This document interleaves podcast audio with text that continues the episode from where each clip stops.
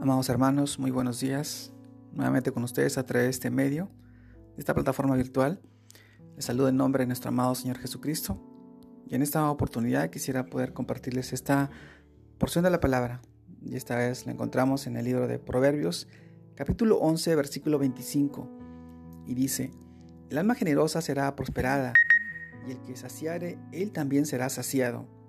Proverbios capítulo 11, versículo 25.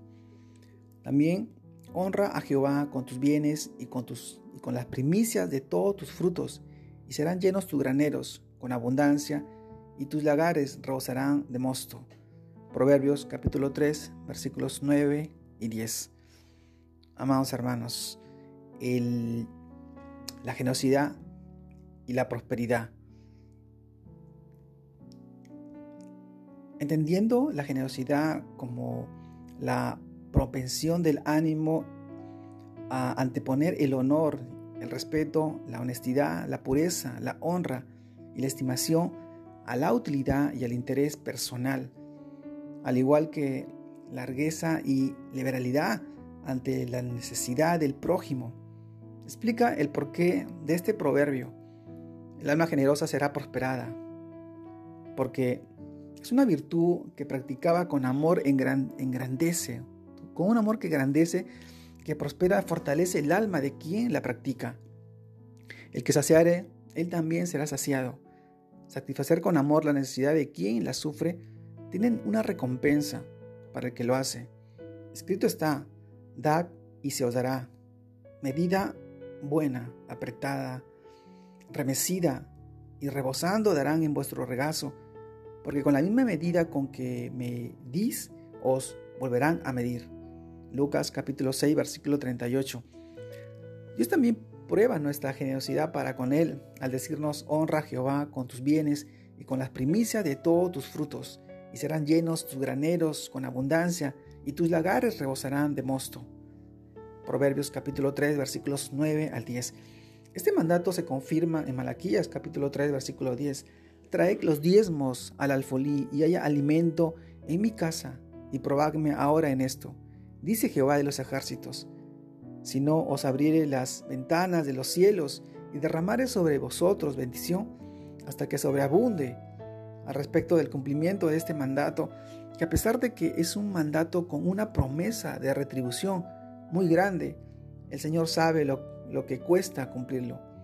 Al creyente porque no entiende que quien lo manda no necesita de ello y por otra parte que nosotros no podemos dar nada a Dios si Él no nos da, si Él no nos los da primero. Al respecto al no cumplir con este mandato, dice el Señor, ¿robará el hombre a Dios? Pues vosotros me habéis robado y dijisteis, ¿en qué te hemos robado? En vuestros diezmos y ofrendas. Malaquías capítulo 3, versículo 8. Amado hermano, como creyentes debemos tener muy claro que nuestra responsabilidad ante el Señor llega hasta depositar nuestros diezmos en el alfolí. Lo que acontezca con la administración de ellos es responsabilidad ante Dios de quien lo administrará, porque muchas veces esto se toma como excusa para no hacerlo, o con ello, por un lado, incumpliendo ante el Señor, y por otro, no nos podemos, nos perdemos las promesas que Dios tiene en su cumplimiento que ello conlleva amados hermanos, a veces nos podemos eh, rendir entre la duda y la incertidumbre y a veces el, negarnos a nosotros que todo lo que nosotros hemos de recibido y de percibir es porque Dios así lo ha, ha, dicho. Él en, tu, en su voluntad, en su gran amor y misericordia, Él te da todo lo que tú necesitas.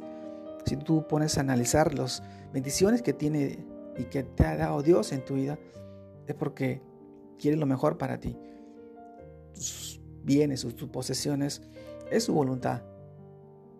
Nosotros, como agradecimiento, tenemos que ser generosos con las personas que nos ayudan o que están con nosotros y que tratan de vivir de una manera adecuada y correcta. Los diezmos y las ofrendas son parte de la vida de un cristiano. Tu palabra nos recuerda Dios no es deudor de nadie. Dios obra en tu vida en la vida de las personas que están a tu alrededor. Dios bendice al dador alegre. Es la manera en que nosotros debemos acercarnos a Dios. Todo lo que tenemos es transitorio. Nada de lo que tenemos ahora y lo que Dios nos ha dado no lo vamos a poder llevar más allá. Pero el regalo más grande es la bendición de tener una vida eterna al lado de nuestro amado Señor Jesucristo. Hoy te animo en este día y en este tiempo para que tú puedas acercarte a Él y puedas honrarlo y glorificarlo. Te mando un gran abrazo.